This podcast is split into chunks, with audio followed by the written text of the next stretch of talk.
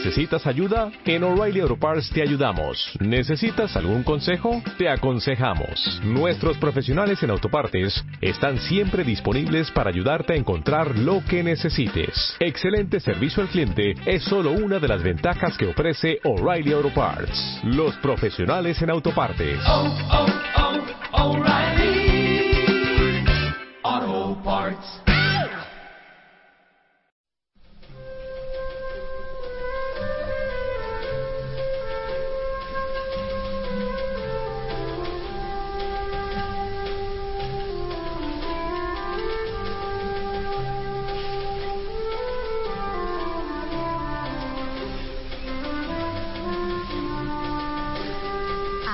Comienza Libertad Constituyente.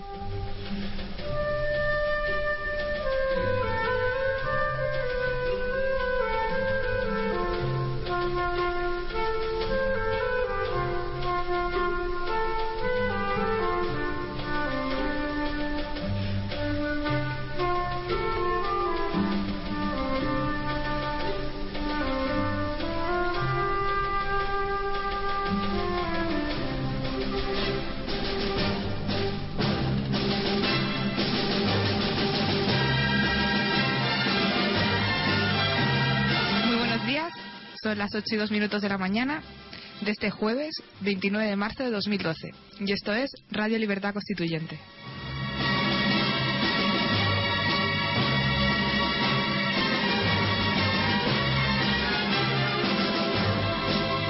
Un programa dedicado al análisis, al debate y a la instrucción política bajo los principios rectores de la verdad, la lealtad y la libertad.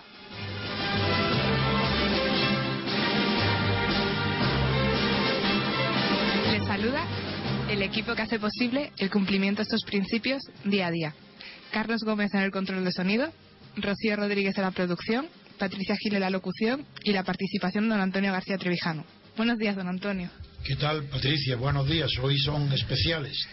Por la huelga, claro. Sí, ¿Y tú mismo lo habrás sentido ya, los efectos o no? sí, me costó un poco llegar en metro. Pues muy bien. Cuando quieras empezamos. Eh, eh, bueno, don Antonio tiene, ha encontrado un vídeo en el país donde vienen imágenes en Madrid y fotografías fijas de los incidentes que están sucediendo. Y vamos a comentarlo, ¿no? Claro. eh, estamos ante una de las huelgas más singulares que se han producido en la historia del movimiento obrero. Esta huelga del día 29 eh, merece la pena ser estudiada con reflexiones originales, porque no se trata de una huelga obrera contra las empresas, ni de una huelga ni contra una empresa determinada ni contra el conjunto de las empresas nacionales. Tampoco se trata de una huelga eh, de brazos caídos ni de una huelga de, un- de lo que se llama paros, sino que es esta es una huelga política, general política, definida porque no tiene reivindicaciones salariales, lo que tiene es un movimiento de contestación, de negación de la legitimidad del gobierno para legislar sobre materia laboral. Es decir, la originalidad de esta huelga consiste en que es una huelga de lo estatal contra lo gubernamental. Me diréis, ¿qué significa esto? Pues muy sencillo. Es una huelga de lo público y lo político contra la política. Es una protesta de lo que es parte del Estado, miembro del Estado, de lo que es estatal, una protesta contra lo que es propio del gobierno y del Parlamento, que es ejecutar las leyes, aprobar leyes y ejecutarlas. Eh, ¿Qué originalidad tan grande es esta? Pues veamos nada más que su significado etimológico de huelga, conociendo su origen histórico, su evolución histórica y la evolución sindical ante la huelga para comprender la originalidad de la huelga. Como estamos esperando noticias concretas del desarrollo de la huelga, merece la pena que este tiempo no lo perdamos. sino que lo empleemos en reflexiones que al menos no se han hecho nunca en Europa sobre lo que significa una huelga convocada, una huelga convocada por sindicatos estatales.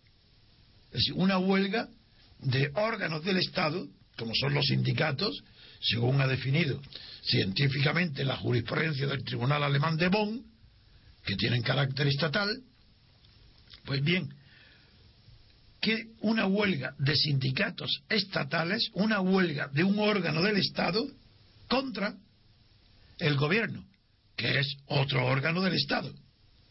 Una huelga de lo estatal contra lo gubernamental. Vuelvo a repetir, de lo político contra la política. Los sindicatos consideran que pertenece a lo político su derecho a legislar. ¿Cómo que su derecho a legislar? Los sindicatos, pues sí, señores. Los sindicatos son legisladores. Desde Mussolini y Franco, que lo copió literalmente, los sindicatos tienen la competencia de dictar, hacer los convenios colectivos. ¿Y qué quiere decir eso? Pues que un número muy pequeño de obreros, del mismo, del mismo de sindicatos, de obreros, trabajadores, de la misma manera que un número muy pequeño de personas, diputados, pueden hacer en el Parlamento leyes que obliguen a todos, también los sindicatos pueden, con un número muy pequeño de afiliados, hacer leyes que obliguen a todos los trabajadores, a todos los obreros, a través de convenios colectivos. Es decir, se habla de los sindicatos olvidándose de que su fuerza, su papel principal, no reside en el número de afiliados, ni en la cohesión, ni solidaridad entre la clase obrera o trabajadores para presionar a las empresas. No, no, no. La fuerza del sindicato está en el mismo sitio que radica en el, mismo lugar, en la misma naturaleza que tiene el Parlamento. Radica la fuerza de los sindicatos en que pueden legislar y dictar a toda la clase trabajadora e incluso a las empresas los convenios colectivos, que son normas laborales, son leyes dictadas y hechas por los sindicatos. Ese origen fascista y totalitario del sindicalismo estatal continúa. Después de Franco ha continuado. Y ahora tenemos una huelga convocada por sindicatos estatales contra el gobierno estatal de partido formado por el Partido Popular, que a su vez, no aparte de que sea parte del gobierno, es también un partido estatal, del mismo modo que el PSOE, que ya no está en el gobierno, pero sigue siendo un partido estatal. Por eso tiene reparo incluso, el pobre, por su propia ignorancia del PSOE, tiene incluso reparo en decir claramente que participa en la huelga. No lo hacen a, a media voz, diciendo que la apoyan, diciendo que cubriendo, que la cubrimos, porque no saben, tienen la intuición de que es absurda una huelga de un partido estatal contra el propio Estado, que el, el gobierno, de la misma manera que también no tiene sentido que un sindicato estatal haga una huelga contra el Estado que le paga, le da las subvenciones, lo protege y le da la facultad de legislar.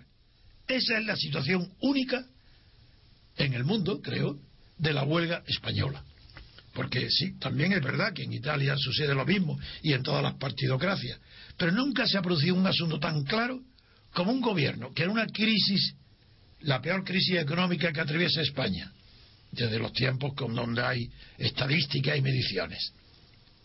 En esa peor crisis, los sindicatos pagados por el Estado declaran y piden una huelga, es decir, una jornada sin trabajo en toda España, con la enorme pérdida que implica económica, pues lo piden frente a un gobierno que también es del mismo Estado y que se niega y se opone a que se celebre esa huelga, puesto que la finalidad de la huelga es conseguir que el gobierno retire, aplace o al menos discuta la ley de reforma eh, laboral que acaba de aprobar y comunicar como todavía tiene tiempo para enmiendas, los sindicatos esperan que el gobierno al menos abra una negociación para reformar algunos de los aspectos de la ley de reforma laboral.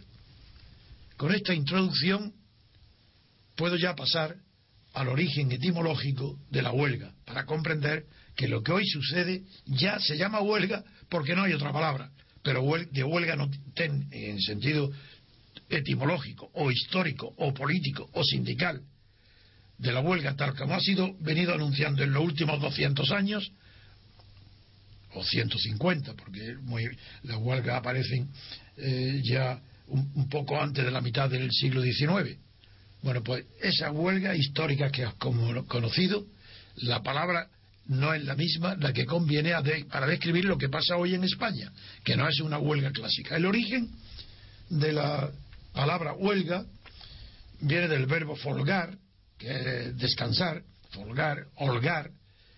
literalmente en el origen era detenerse en una cuesta para respirar. Luego, también, además de esa significación, eh, ya unido al verbo de estar holgado eh, o, caer holgado, se refiere a la palabra, viene también la palabra fuelle, que estar holgado es que, por ejemplo, los zapatos están holgados, los vestidos, o estar holgado en, en, una posición cómoda, todo eso viene también de la palabra fuelle. Y la palabra huelga, que ya viene ya muy moderna, en el sentido que lo utilizamos, Sabemos que es un paro que va a tener una evolución que lo diremos. de la palabra huelga, pronunciada en andaluz, juerga, ya creó la palabra juerga, que también viene de huelga. La evolución, esa es la evolución etimológica, pero la evolución histórica del movimiento obrero contra la empresa es natural que empezara cuando el comunismo ni siquiera existía los primeros movimientos de protesta, de paro, de huelga, incluso de atentado para romper las máquinas, eh, esa huelga tienen un origen anarquista. al principio fueron pacíficas, pero muy pronto eh, se volvieron en un movimiento violento contra el maquinismo, porque al principio los obreros, los artesanos, no comprendían cuál era el origen que los marginaba a los artesanos del proceso productivo, dándoles la primacía no al patrón y a los aprendices de los talleres artesanos, que había sido lo tradicional, sino que aparecían unos nuevos centros de concentración de trabajadores que se llamaron fábricas. Y en esa fábrica, al principio, es natural que esa fábrica la dirigieran capataces que habían sido toda su vida artesanos, pero que la evolución del consumo lo había excluido del mercado del, trabajo y se vieron obligados a entrar en fábricas que producían los antiguos productos artesanos pero a un precio infinitamente inferior, por hacer producciones en serie. Ese fue el paso de la artesanía al movimiento, al proceso fabril. Pues en ese proceso, al principio, como fueron los artesanos, pues los que lo, los artesanos los que protagonizaron, tomaron el papel protagonista entre los trabajadores, es natural que fueran ideas de, los artesanos las primeras ideas que eh, formaron los sindicatos. Los sindicatos dieron paso después a lo que se llamó anarcosindicalismo, que em, había empezado en sus comienzos siendo violento, pero pronto comprendió que ese no era el camino y abandonó la violencia para convertirse en el sindicalismo.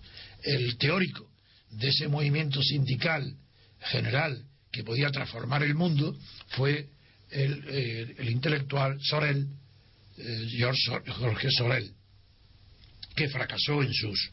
Eh, no, no acertó en sus previsiones pero tuvo mucha influencia, por ejemplo, en Mussolini y que tomó algunas de sus ideas para los sindicatos verticales que inauguró Mussolini y que Franco copió después. Mm, pero al principio, como naturalmente la fábrica eh, era una concentración de, patronos artesanos antiguos y de aprendices, el modelo de, el modelo de sindicato que construyeron fue el sindicato por oficios, que es lo que ellos dominaban. Cada eh, artesano había dominado una especialidad. Entonces el sindicato por oficios, organización por oficios fue el primero que surgió en la historia. Pero ya ahí sí, allá empezaron a concurrir pues sindicatos comunistas, sobre todo más tarde sindicatos socialistas. Pero, por ejemplo, en la Guerra Civil Española, el sindicato triunfante de verdad todavía era el, el sindicato anarquista, la CNT. El sindicato comunista tenía poquísima representación y el obrero y, el, y la UGT también muy poca. Pasada la evolución de la industria hizo que el partido, los anarquistas fueran perdiendo influencia como organización sindical hasta que fueron sustituidos, la hegemonía la, la fueron ocupando los sindicatos comunistas, que eran concebidos de verdad como correas de transmisión para los partidos comunistas, que eran los que dirigían las operaciones sindicales de los sindicatos comunistas. Pero ahí eso permitió la transformación de los antiguos sindicatos organizados por oficio a los siguientes formas organizativas de los sindicatos por industria.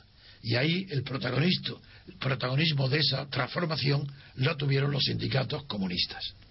Pero últimamente, para abreviar, ya en la, la industria ya tampoco es autónoma en su, en su, sector, claro, para producir elementos que van a ser indispensables para la composición de maquinaria o instalaciones o productos industriales, sí, sigue siendo la industria importante, pero ha, le ha sustituido en autonomía la, la gran empresa. Porque la gran empresa, por ejemplo, una empresa de automóviles ya no es una industria del automóvil que fabrica automóviles porque viene todos los elementos que lo utilizan vienen fabricados en otro sitio, sino que ella misma se ocupa, la empresa, pues no solo de, de fabricar de los motores, los neumáticos, las, las, em, aunque haya especialidades, de la pintura, las chapas, todos los oficios que concurren forman ya parte de la empresa y los sindicatos modernos, que no están aún organizados bien en España, son sindicatos de empresa. Eh, con esta introducción quiero decir, uno, que la organización de los sindicatos en España es muy antigua, es anacrónica, porque obedecen al modelo de los sindicatos de industria, no al sindicato de empresa con lo cual no pueden cumplir los grandes objetivos que perseguiría la clase obrera y trabajadora con un sindicato apropiado, que sería la mejora de las condiciones salariales, la mejora, de las condiciones en, cada ramo de empresa, por empresas. Eso no lo puede hacer en España porque no tienen organización para ello. Y el sindicato por empresa mm, será el futuro del sindicato, pero claro, el sindicato por empresa ya tendrá que renunciar a objetivos que ya no son alcanzables por la clase obrera organizada en sindicatos, como sería la huelga política general. Podría ser política sectorial de empresas, pero no la general. Hoy en España asistimos al anacronismo de la convocatoria por unos sindicatos estatales de una huelga general de carácter político contra el gobierno, es decir, contra el principal representante del Estado. Esa es la contradicción que ahora vamos a pasar con noticias particulares. Patricia, sí. a ver qué me sugieres.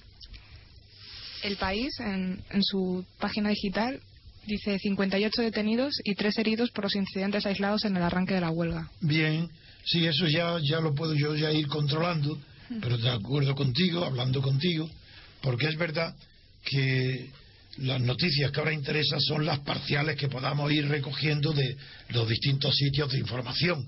Uno de ellos, uno de los principales y primeros que llama la atención, es esta que acaba de, de decir Patricia, de que ya hay 33 detenidos. 58. Ah, uy, yo tenía fecha antiguo, había puesto en un papelito, tengo 33, 58. Y también tenía la noticia ya de las 7 o las de la mañana que había cinco policías heridos. Sí.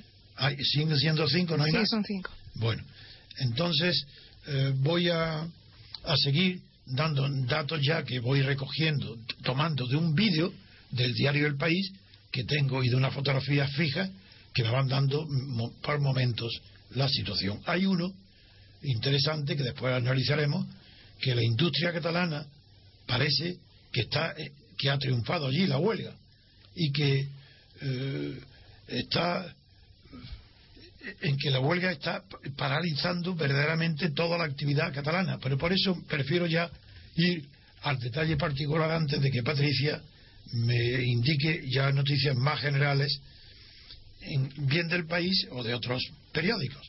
Pero voy a ver primero, para transmitirle a ustedes poco a poco, cuáles son, por ejemplo, la, fábrica SEAT, ya estoy viendo un vídeo de la fábrica SEAT y una foto en Martorell donde sí se ve en la foto y en el vídeo que ahí está vacía.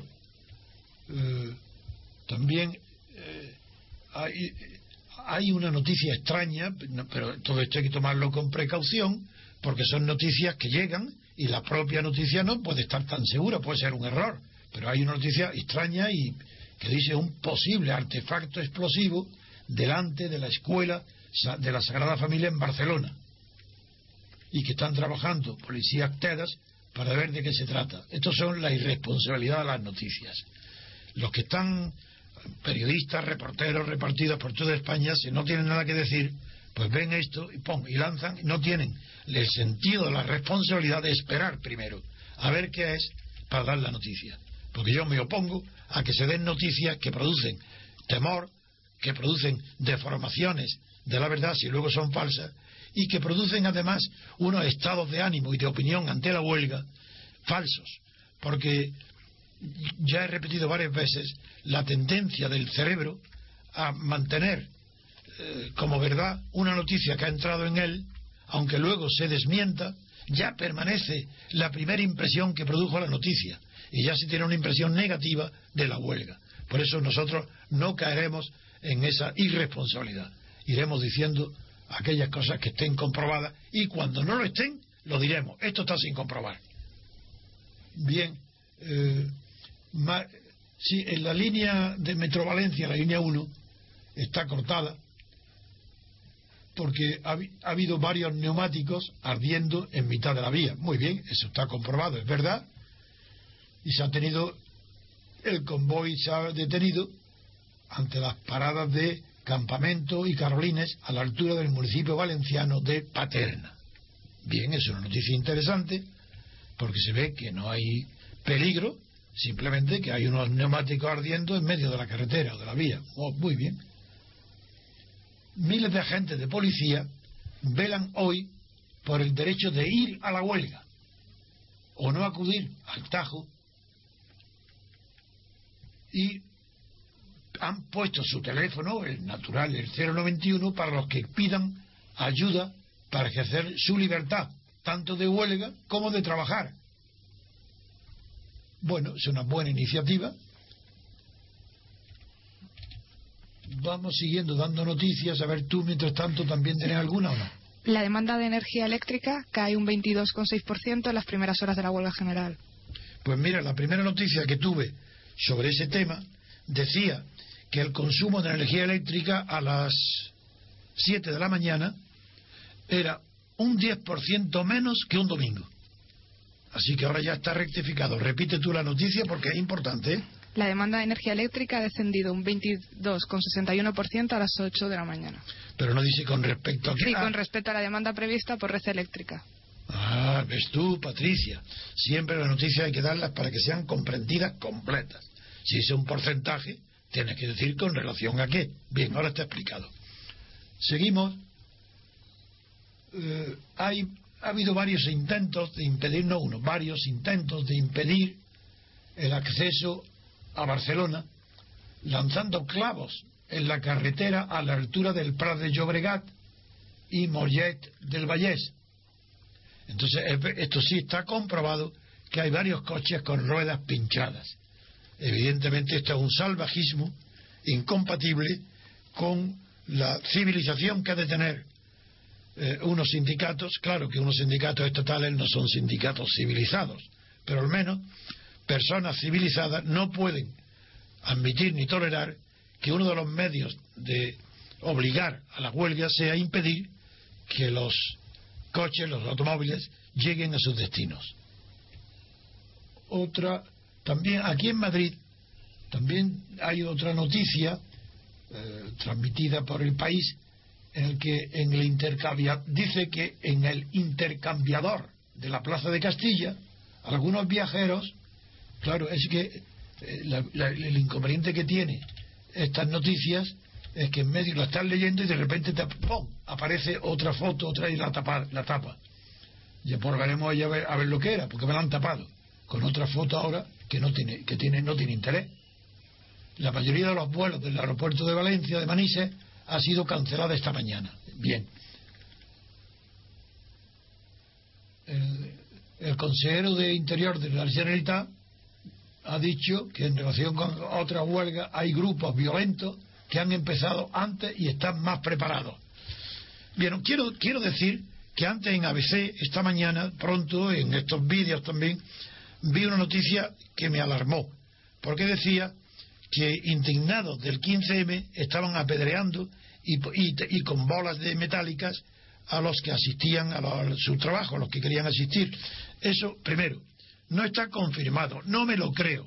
¿Por qué saben que son indignados? Llevan un letrero diciendo somos indignados y quién sabe si es verdad que son indignados o es para desprestigiar al movimiento de indignados. Mira que yo no tengo nada de sospechoso porque considero que es un movimiento equivocado rotundamente, que no tiene nada que hacer, que va a fracasar, que no sabe nada de política, que mantiene ideas utópicas como eso de la democracia asamblearia, no saben ni lo que dicen, no admiten la representación, creen que puede existir una democracia sin representantes, es un gobierno directo por el pueblo, unas tonterías tan grandes, ese infantilismo, bueno, a pesar de eso no hay derecho a, a difamarlos, porque una cosa es segura, son ignorantes, pero también son pacíficos, y yo estoy defendiendo aquí la verdad. Los indignados son pacíficos y no hay derecho a difamarlos. Y si aparece alguien con letreros de indignados del 15M y está eh, haciendo actos de violencia, es para desprestigiarlos. No son verdaderos eh, partícipes de ese movimiento. Bien, Patricia, ¿algo me dices tú? Mientras vamos viendo noticias. Sí, la huelga paraliza totalmente la industria de los puertos gallegos. Ah, muy bueno, Em. que- muy, buen, muy bien, de acuerdo. Sigue dando noticias. Y- Si tienes, si no me lo dice a mí, yo sigo. Sí. Bueno, el mundo hable- abre con el gobierno, bueno, en portada, el gobierno advierte a los huelguistas que España está en situación límite y Montoro y Guindos sostienen que no van a retroceder y que la reforma no se cambiará ni un ápice, porque están en juego salir o no de la crisis. Sí, esa no es una noticia de la huelga, pero sí No. es verdad que viene en la página de los periódicos, sobre todo en la portada de ABC. Eh, lo de Guindos, eh, mejor es que se callara, porque tampoco está bien en un día de huelga provocar a los huelguistas. Claro, si diciendo no vamos a cambiar ni un ápice por la huelga, pues es una incitación que, que personas nerviosas, menos responsables, digan, ah, bueno, pues te vas a enterar ahora, verás lo que vamos a hacer, y comiencen actos de violencia. Lo de Guindos se ve que es un hombre sin ninguna experiencia política, que no sabe nada de lo que es la política y que está confundido en ese cargo de ministro, pues no es como los que antes ha tenido de técnico financiero. Seguimos, eh, dice, según las comisiones obreras, la recogida de basura y limpieza viaria está respondiendo a la convocatoria de la huelga, con un seguimiento prácticamente general en todo el país, y dice que exactamente el 95%, destacando el par total registrado en ciudades como Madrid, La Coruña, Logroño, Almería o Ceuta. Advertí que yo digo La Coruña, porque yo no sé si digo a Coruña quiere decir que voy a Coruña. Y como no voy a Coruña, digo La Coruña. Porque es el idioma español es La Coruña. Y decir a Coruña es confundir, porque significa otra cosa. Luego eh, hay más noticias también, eh, una procedente Susana García de, de Comisiones Obreras que está en, en el- en la puerta del Ministerio de Trabajo transmitiendo, dice aquí la huelga se está notando muy poquito. No lo entiendo. En el Ministerio de Trabajo, claro que es simbólico, eso tiene gracia, que en el Ministerio de Trabajo no haya huelga. Dice que ha recibido correos de compañeros del Ministerio de Trabajo llamándole a comisiones rojos de mierda. Me hace gracia, primero porque eso no es una noticia, eso es un folclore, pero sí me compadezco de esta pobre mujer, Susana García, que no comprende lo que está pasando. Bien, eh, también en- entre las portadas son todas parecidas, no, no- son muy ya anticuadas porque están antes de, de la huelga y son todas, no, no se refieren a lo que está pasando. Eh, pero bueno, sí, eh, la noticia que está siendo seguida con algunas fotografías y vídeos de las estaciones de Atocha está siendo seguida y de las estaciones de los transportes está si- siendo seguida por la prensa extranjera, especialmente por la inglesa y por la francesa, del- por el State Guardian, por Le Monde y por el Corriere de la Sera. Los piquetes informativos están recorriendo las naves industriales de la- que- situadas en la carretera de Ocaña, en el extrarradio de Alicante, allí en la provincia, y con una actividad allí mínima. Y los sindicatos, los sindicatos parece que han logrado allí en Alicante paralizar la- las oficinas de correos. Mm, A ver más. El país recoge que hay un fuerte seguimiento en, el- en Euskadi sin incidentes significativos, a excepción de un ataque con un cóctel Molotov a una subestación de Iberdrola en la localidad vizcaína de Verango. Y la Muy bien. detención del miembro de un piquete en Vitoria. Muy bien. Hay una información firmada por Rebeca Carranco en Cataluña que dice que los grupos violentos han empezado más pronto y mejor pre- y más preparados que en otras vagas. Vagas, supongo que huelga en catalán. ¿Lo sabéis vosotros? Que en catalán se dice huelga, se dice vaga con V. De vagar, puede ser que sí, seguro. Y eh, esa noticia la da diciendo que eso palabras que acabo de pronunciar entrecomilladas la ha pronunciado el consejero de Interior catalán que se, llama Felipe no, no sé qué es que me saltan es que esto lo hago porque me van saltando tengo una línea antes de terminar pum ha saltado a otra esto no está bien coordinado. Venga seguimos. En el mundo, Roberto, Roberto Bécares sí. habla de más de 300 universitarios han cortado los accesos y salidas a Moncloa en su marcha hacia Callao. Bien, eso tampoco es agradable, está bien, no, no, no hay, no hay una violencia extrema, pero nada de lo que significa eh, violentar las cosas, no solo las personas o, o las, eh, la circulación no es, no es bueno porque no, no es civilizado. Se puede haber una huelga que paralice totalmente a España, como pasó con la huelga del- famosa 14 de diciembre del 88 contra Felipe González, que se apagaron todas las televisiones. Por cierto, también he visto la noticia que algunas televisiones autonómicas están apagadas. No lo sé, no lo he comprobado. Era Canal Sur y la, la cadena catalana y Telemadrid. Telemadrid pues- estaba apagada. Pues me alegro. Muy bien. Bueno, con eso ya es una contestación a Aguirre, que sé que Aguirre ha pedido eh, por las redes sociales que se denuncien todos los actos de violencia. Me parece bien, que, tiene derecho la sociedad a conocer los actos de violencia y no me parece mal que se pida, eh, por la autoridad madrileña pida que se divulguen por las redes sociales los actos de violencia. No está mal. Mm. Seguimos.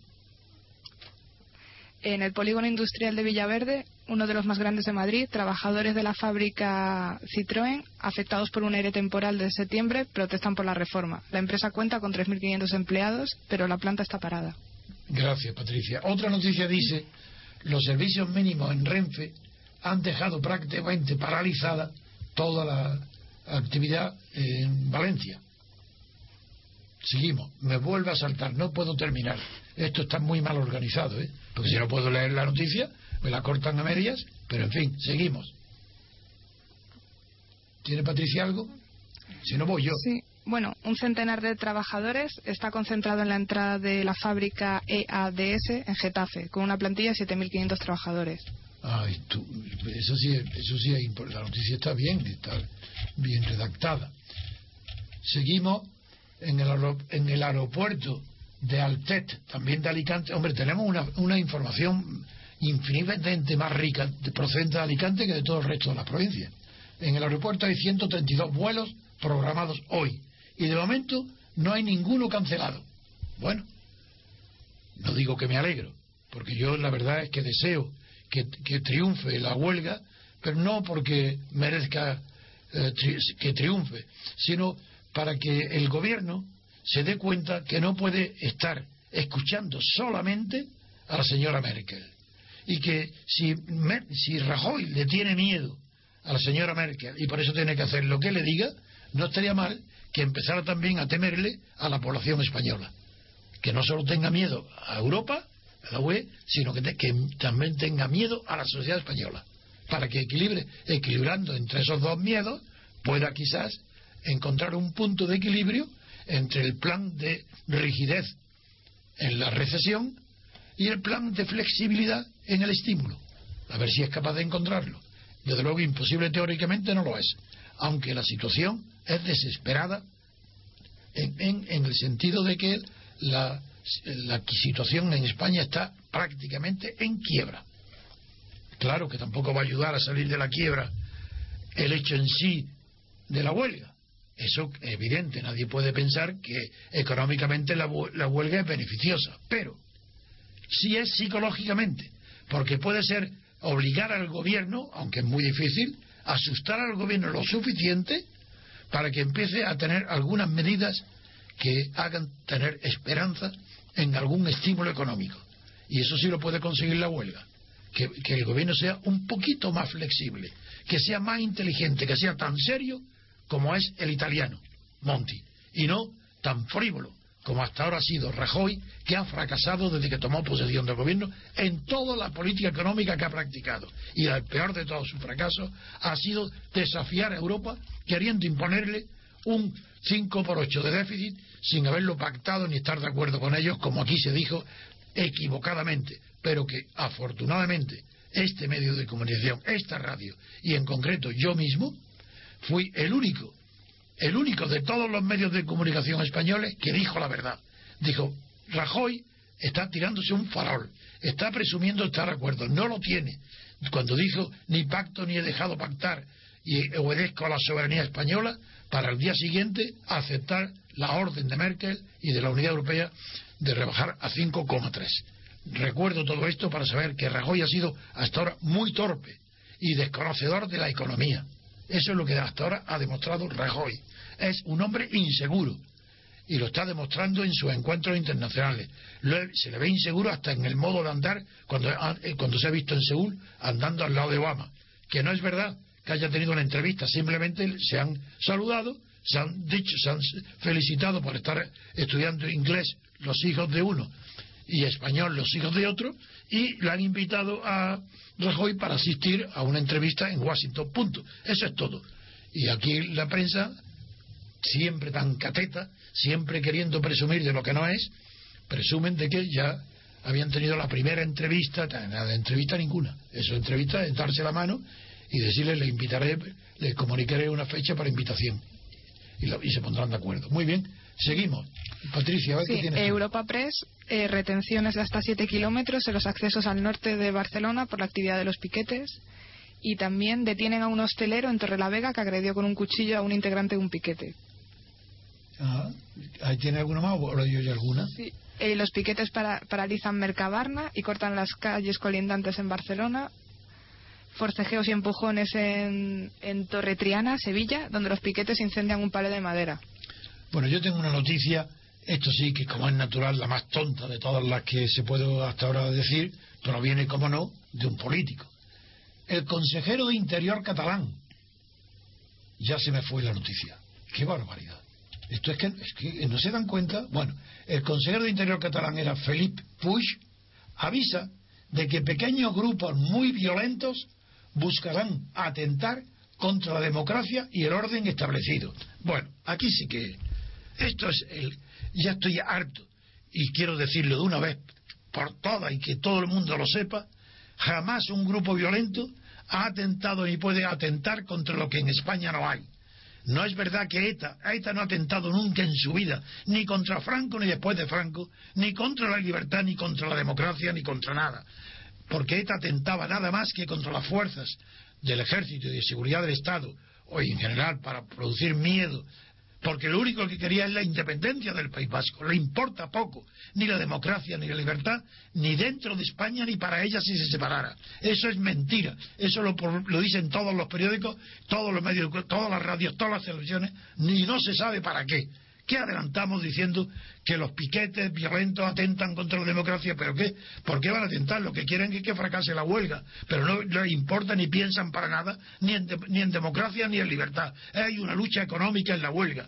Y lo hacen para obtener más, que haya menos despidos, que haya menos recortes. Es económico. Ahí no está en juego la libertad.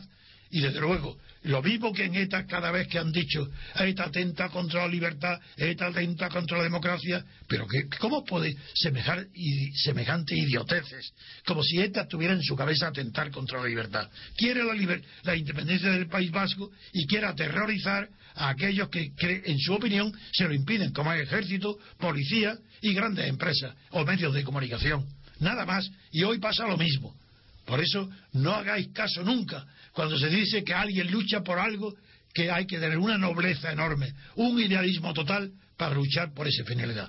No se lucha por la libertad ni por la democracia, ni siquiera en un partido español. Ningún partido español son estatales. Ningún dirigente eh, de político español es estatal. Están pagados por el Estado. ¿Cómo van a luchar por la democracia y la libertad, que es un asunto de la sociedad civil? Pero no os deis cuenta, oyentes, la mentira tan colosal que viene diciéndose siempre. ¿Pero cómo? ¿Qué partido? ¿Quién, lucha por la libertad y la democracia en España? Pues yo lo digo, nadie salvo nosotros. Un grupo, yo desde luego llevo 40 años.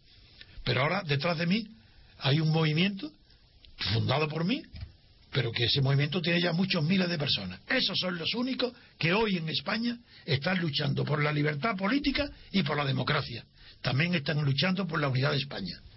Eso, nadie más. Que me digan uno. Uno que diga, yo estoy luchando por la libertad, para que yo pueda decir, falso, por esto, por esto y por esto. O yo estoy luchando por la democracia, pero ¿cómo? Si está votando.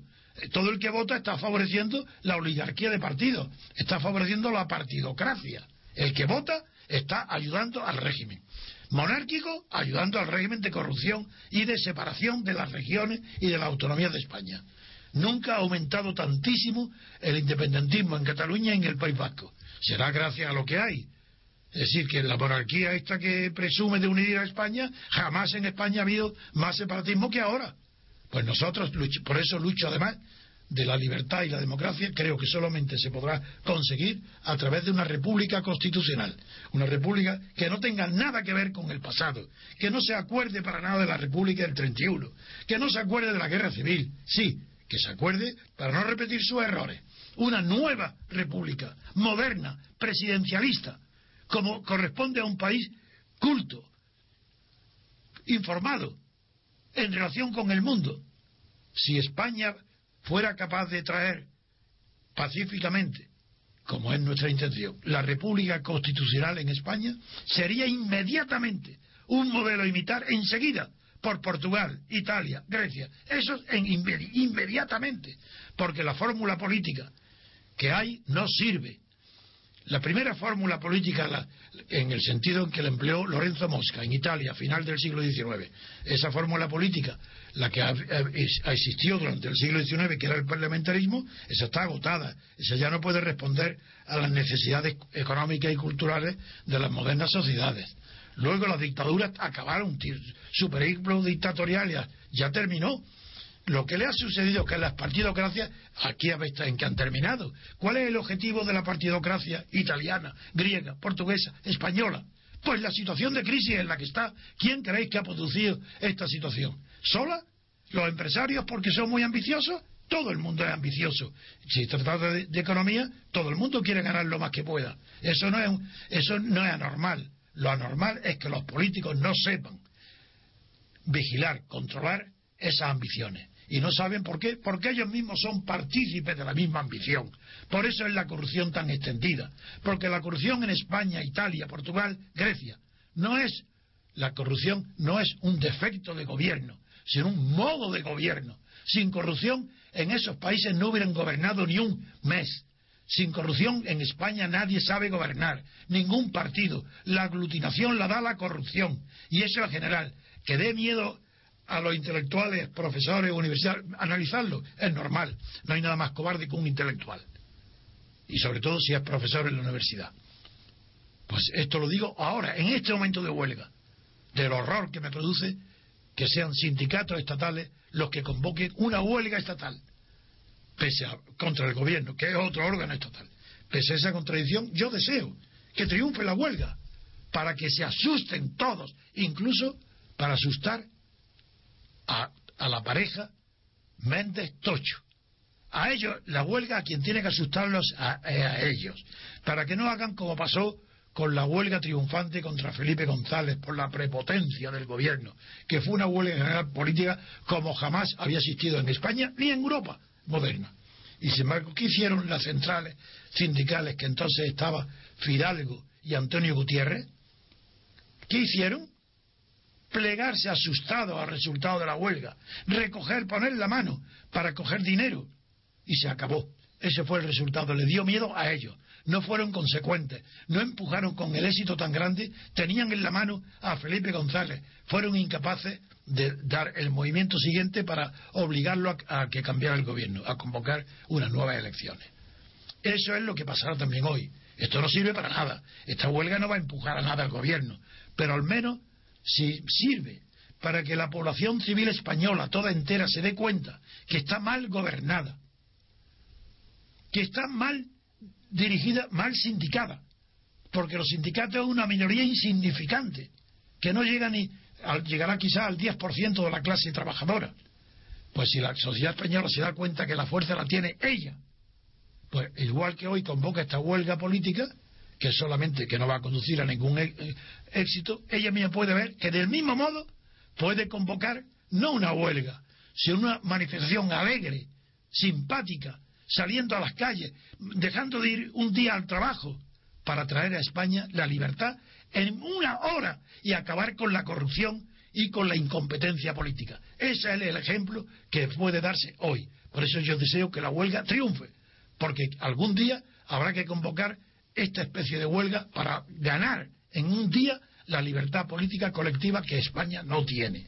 Esa es la razón por la cual me entusiasma seguir esta huelga. Por eso estoy aquí como un vulgar reportero que empieza la carrera de periodista, viendo en cada ciudad y emocionándome cuando veo que hay gente pacífica, pero que está apostada en los sitios para ver cómo va eh, evolucionando la huelga. Eso es maravilloso, eso es una cosa muy esperanzadora. Ya sé que hay muchísimas personas de muchísima valía que están en contra de la huelga y que no la quieren, pero esas personas no saben que la manera de evitar la corrupción tan grande en la que está España es con una huelga no dirigida por sindicatos, no, no, no, una huelga que un día convocarán las personas que promueven en España la libertad política y que son las personas más cultas y mejor preparadas de toda la generación posterior al franquismo. No lo digo porque yo esté en ella, sino porque los miles de personas y esta radio y el periódico que tenemos demuestran la calidad intelectual, la honradez mental de todas las personas que vienen aquí a informar a la opinión y formar ya una opinión que cada vez día es más seria y más importante en el sentido en el que yo estoy hablando, que hace más de 60 años que los españoles no oyen esta sinceridad en ningún medio de comunicación. Primero con el franquismo y luego con la monarquía. Que toda la prensa lo que dice de ellos era mentira con Franco y es mentira hoy. Por eso agradezco los pocos o muchos oyentes que eh, escuchen con placer estas palabras. Seguimos, Patricia. Don Antonio, son las 8 y 50 minutos. Uy, pero pues a lo mejor seguimos todo el tiempo. Sí. Porque ya queda poco. Sí. Pues casi es mejor, ¿eh? Yo creo que, es- bueno, voy a decir muy rápido alguna noticia de interés en el extranjero y volvemos a la huelga, ¿de acuerdo? Pues lo, destacar de lo que pasa en el, el extranjero es en Cuba, que ha terminado el viaje del Papa y, y ha dicho unas palabras inteligentes por primera vez de, sentido político, cuando ha dicho literalmente Cuba y el mundo necesitan cambios. Bueno, eso no está mal. Ha tenido que decir el mundo, pero ya ha dicho que delante de Fidel, en una conversión con Fidel. Y también ha dicho, algo interesante para Cuba, que el embargo de Estados Unidos a Cuba agrava la falta de libertad en Cuba. Eso lo ha dicho palabras literales del Papa, lo cual no está mal. Y eso además es una lección para tantos católicos españoles que piden en Cuba políticas represivas y apoyo a los embargos decretados por Estados Unidos. El Papa no piensa así, por lo menos lo ha dicho expresamente. Bien, eh, también ha dicho que un- en- eh, el Papa, otras palabras, que lo digo siempre entre comilladas, que convivirán, que deben de convivir en, en Cuba la justicia y la libertad. La esa combinación de palabras también es en Cuba revolucionario. Respeta, y cultivo, dice él, que respeto y cultivo la libertad que late en el corazón de todo el hombre. Es una manera abstracta para, para huir del compromiso. Pero de todas formas, mm, ha- está afirmando que para construir una sociedad así, en que cada uno se sienta protagonista del futuro de su vida, su familia y su patria, hace falta ese cultivo de la libertad que late en el corazón de todo hombre. Esas palabras son hermosas. En Estados Unidos, el Tribunal Supremo ha terminado la tercera sesión de audiencias y cada vez las posibilidades de un fallo negativo, al menos parcialmente, se van dibujando. El fallo negativo es que parece que hay unanimidad en condenar, en considerar anticonstitucional el mandato individual contenido en la ley que se está recurriendo. El mandato individual es que sea obligatorio el seguro para todo el mundo, que, nadie pueda rechazarlo. Porque, porque hay otros muchos aspectos de la ley que ya el, miembros del Tribunal Supremo están expresando su opinión favorable. Pero en conjunto, todavía parece que se- lo que se está dibujando es una declarar la nulidad del mandato individual y la validez de la mayor parte del contenido. Eh, también eh, ahí en la, en la escalinata del Tribunal Supremo se agolpan los partidarios del Tea Party. Claro que, se, como saben, es la extrema derecha republicana. Romney está, ha sido el que es el candidato que está venciendo y que probablemente es Romney y que probablemente será el, el, el candidato del Partido Republicano. Está siendo apoyado, ha sido apoyado ayer por el viejo presidente Bush, el padre del último presidente. Muy bien. Mm. Luego, otra noticia es que el, el Euribor eh, ahora está ha llegado, ha bajado la más que ninguna en los dos años anteriores y puede afectar, eh, est- esto puede afectar, afectar a una a 30 euros al mes una media de las hipotecas españolas. Y, y asunto desagradable es que la caja de ahorros del Mediterráneo está en quiebra y así lo ha declarado ella misma ya al Consejo de Comisión Nacional del Mercado de Valores, a la Comisión, porque eh, nada menos que, que- que ha acogido a 50.000 inversores incautos a los que ya no les va a devolver nada, porque sus cuotas de participación ha dicho que no valen nada, son cero. Luego en Holanda hay una crisis importantísima, grave, porque uno de los partidos de la coalición se llama Partido de la Libertad y que es- está dirigido por un xenófobo, que es Wilders, pero inteligente y, que sabe lo que hace, aunque es de, extrema derecha.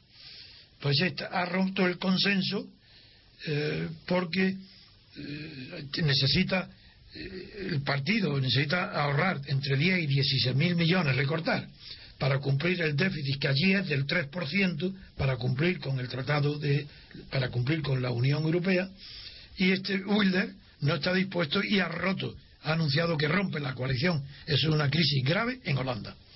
Por otra parte, la oposición siria no logra hacer un frente común contra Assad. Y el colmo es que la Liga Árabe, que es la que pri- pri- primeramente se manifestó en contra de Assad, ahora le pide a Assad que él mismo dirija el cambio de poder político. Es el colmo. Eh, y Italia ha bloqueado el patrimonio que existe en Italia del Gaddafi. Hay es peligrosísima la situación de Fukushima, porque en el reactor número 2 se ha encontrado una dosis mucho más alta de la que antes se creía que habría. Y los otros dos reactores parece que están incluso peor. Eh, la dosis que se están detectando en el primero ya es 10 veces superior a la dosis letal. Y eso se realiza mediante, esa medición se realiza en endoscopias industriales y la medición del agua de refrigeración que tenía de los, de los reactores, que tenía cuando se, el, que tenía o tiene un nivel del agua de 60 centímetros en lugar de los 10 metros que tenía cuando se hizo la primera medición de la explosión. Y, eh, claro, desmantelar esta industria nuclear, eso va a costar varias décadas. Mantiene la Diputación de Barcelona mantiene a Tous, protegido de Oriol Puyol y complicado, como sabemos, saben los oyentes, en la corrupción de las concesiones de las eh, estaciones, de los servicios de inspección de la TV, de, automóviles. Y Elena Salgado está citada en el Tribunal Supremo, la, antigua vicepresidenta de, de Zapatero, está citada como testigo por el préstamo concedido a Dorridó, que como sabéis es el principal implicado en el asunto del campeón. Hay una epidemia en, en, Fuenlabrada, Leganés, Getafe, que se llama, una epidemia de una enfermedad que se llama leishmanía, que está eh, inoculada por una picadura que puede ser o bien cutánea, que carece menos importancia, o visceral, porque profund, eh, de un insecto que está prosperando en las liebres y conejos el insecto se llama ebotomo. Bien, yo creo que con estas noticias ya podemos volver, aunque Casco está reclamando en los tribunales o va a exclamar el, escaño perdido, y, eh, y que la unión de, de Rosa Díaz, de PID, se ha convertido en la clave para formar el gobierno en Asturias. Y Lula regresa a la política después de haber superado el cáncer. Volvemos a las noticias últimas, Patricia, de la huelga. La Policía Nacional carga contra un piquete informativo que se encontraba en Mercarrioja. Luego hay piquetes que tratan de impedir la salida de autobuses en la estación de Bilbao. Eh, dos detenidos y un falso artefacto ante una escuela protagonizan la primera hora en Barcelona. Y en Murcia, comisiones sobre la UGT condenan el lanzamiento de un cóctel Molotov contra un coche de policía y una sucursal. Muy bien, Patricia. ¿Hay algo más? Bueno, seguro que hay más, pero no tenemos tiempo. A ver, sigue. Eh, Félix Puig eh, el consejero ah, de, Interior de... Ah, vale. sí, sigue. Que Barcelona será un campo de entrenamiento para la huelga del 15 de mayo. Eso sí está bien. Dos detenidos en Cataluña por actos vandálicos y un grupo destroza esta noche la entrada del bingo de la Rambla y se lleva 2.000 euros. Uf, ah, estos son ladrones. en, el ABC hay una noticia ya que le he dicho antes y la vuelven que, que me molesta mucho, que es la de los indignados. No, están, no, no hay ninguna prueba que estén boicoteando con piedras o con violencia la huelga en ninguna parte. Pero sí que hay eh, que el Ministerio de Fomento ha creado un observatorio de precios de billetes de avión tras el cierre de Spanair. Eh, porque los billetes de avión ahora oscilan de precios tanto que hay variaciones de precios que oscilan entre 60 y 800 euros. Y por lo tanto está bien esta vigilancia sobre el precio de los billetes de avión. Creo, me parece que hemos terminado. Y si hemos terminado, no tengo más que uno.